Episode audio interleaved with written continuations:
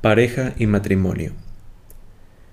En otro lugar, hemos destacado que resulta inevitable abordar esta dualidad, por cuanto encierra de útil para una mejor concepción de matrimonio y una más saludable aceptación del concepto de pareja. En los documentos doctrinales emanados de instituciones educativas y también de las ideologías tales como la Iglesia, se habla con frecuencia de matrimonio y familia, y menos de pareja y familia. Sería interesante plantearse críticamente y sin miedos si tras esta actitud existe algún temor que la utilización del término pareja desvirtúe de alguna manera lo que los creyentes venimos considerando como constitutivo y básico del matrimonio, como si hablar de pareja amenazase ese carácter que pudiera perderse algo importante. Esto conduce a un lenguaje un tanto distante entre los responsables de este conjunto de enseñanzas y los expertos. Los primeros prefieren no hablar, por ejemplo, de terapia de parejas, mientras que los segundos, de manera evidente, no hablan para nada de terapia del matrimonio. Las orientaciones educativas y las terapias reestructurantes tienen su foco de trabajo en el mundo de lo psíquico y nunca sobre la trama de lo contractual jurídicamente hablando. Para esto existen los expertos en derecho de familia o derecho del matrimonio.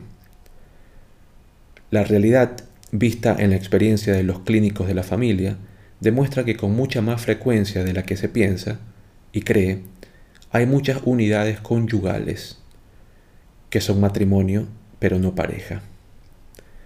Es más, Muchos matrimonios se separan o divorcian, incluso tras bastantes años de convivencia y ser declarados como matrimonios por el contrato canónico o civil, pero sin haber sido nunca verdaderas parejas.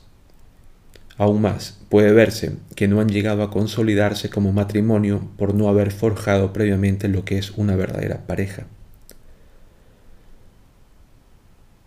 Tal vez pueda verse con mayor claridad si tenemos en cuenta lo siguiente.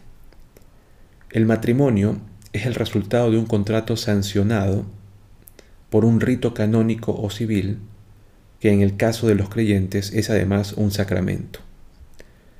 La pareja es el resultado de un juego profundo de elementos afectivos en los que intervienen de manera constante emociones, sentimientos y pasiones hasta formar un estado afectivo que va expresándose a lo largo de la vida como manifestación de un verdadero vínculo que fortalece al contrato. Durante el periodo o ciclo vital que tradicionalmente denominamos noviazgo, ya se es pareja pero aún no se es matrimonio. Cuando la pareja se convierte en matrimonio por la sanción que otorga el rito canónico o civil, debe mantenerse viva su naturaleza de pareja porque aquel puede perder el carácter de pareja como consecuencia del desgaste que produce la rutina, la monotonía o la pérdida de algunos de los elementos básicos del amor, compromiso, intimidad y pasión ya citados antes. Es cierto que el carácter sacramental permanece, pero asentado sobre una realidad desvirtuada en su esencia amorosa, lo que debe hacer reflexionar al creyente para vigilar si su vida conyugal queda asentada sobre una base absolutamente movediza.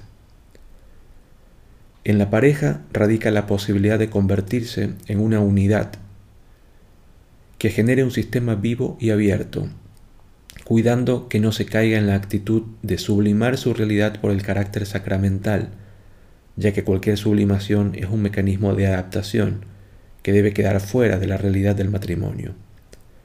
El matrimonio, por tanto, no es la pareja sublimada, sino que es la pareja vivida y mantenida en el contexto que ofrece el contrato contraído.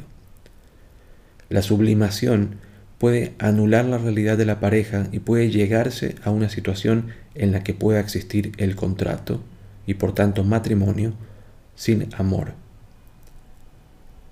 La experiencia de los clínicos avala esta afirmación. Por el contrario, no puede haber pareja sin amor.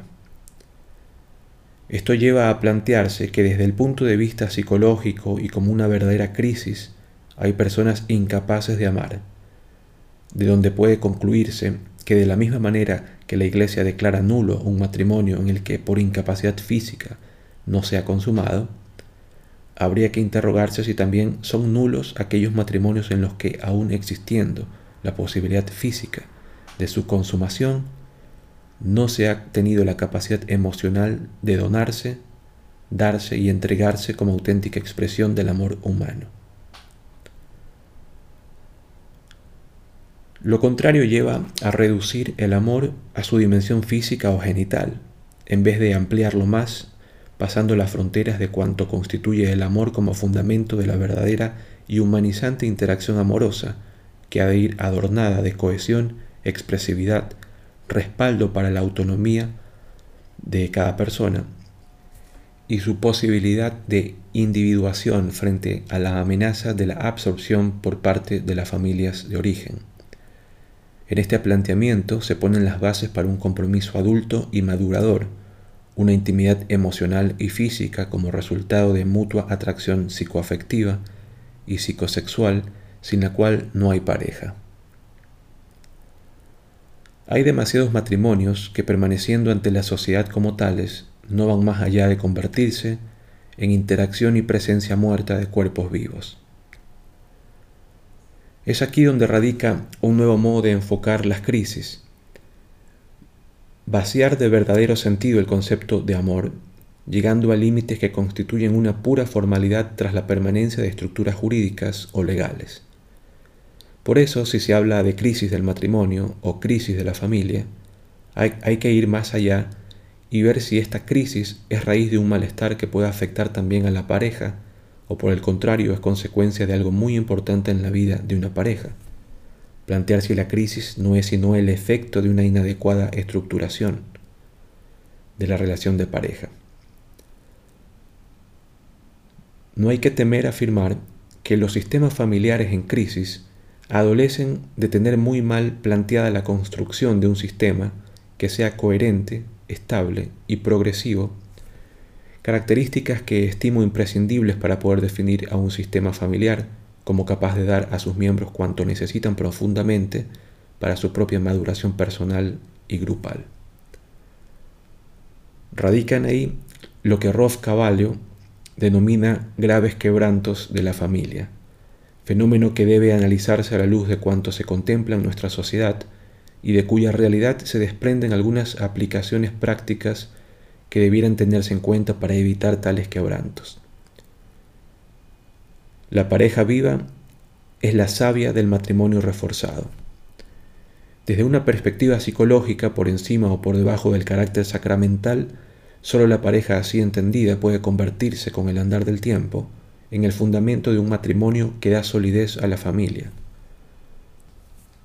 Cuando ésta crezca y aunque los hijos se marchen del hogar, situación denominada el nido vacío, la relación de los cónyuges se mantendrá rica y enriquecedora. Si las cosas han funcionado bien, los esposos se convertirán en lo que Gitton ha denominado los supervivientes del amor. De lo contrario, solamente serán los restos del naufragio.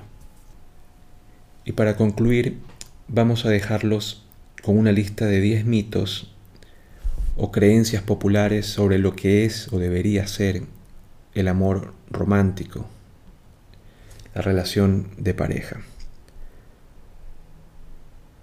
El mito de la media naranja, que los dos son predestinados.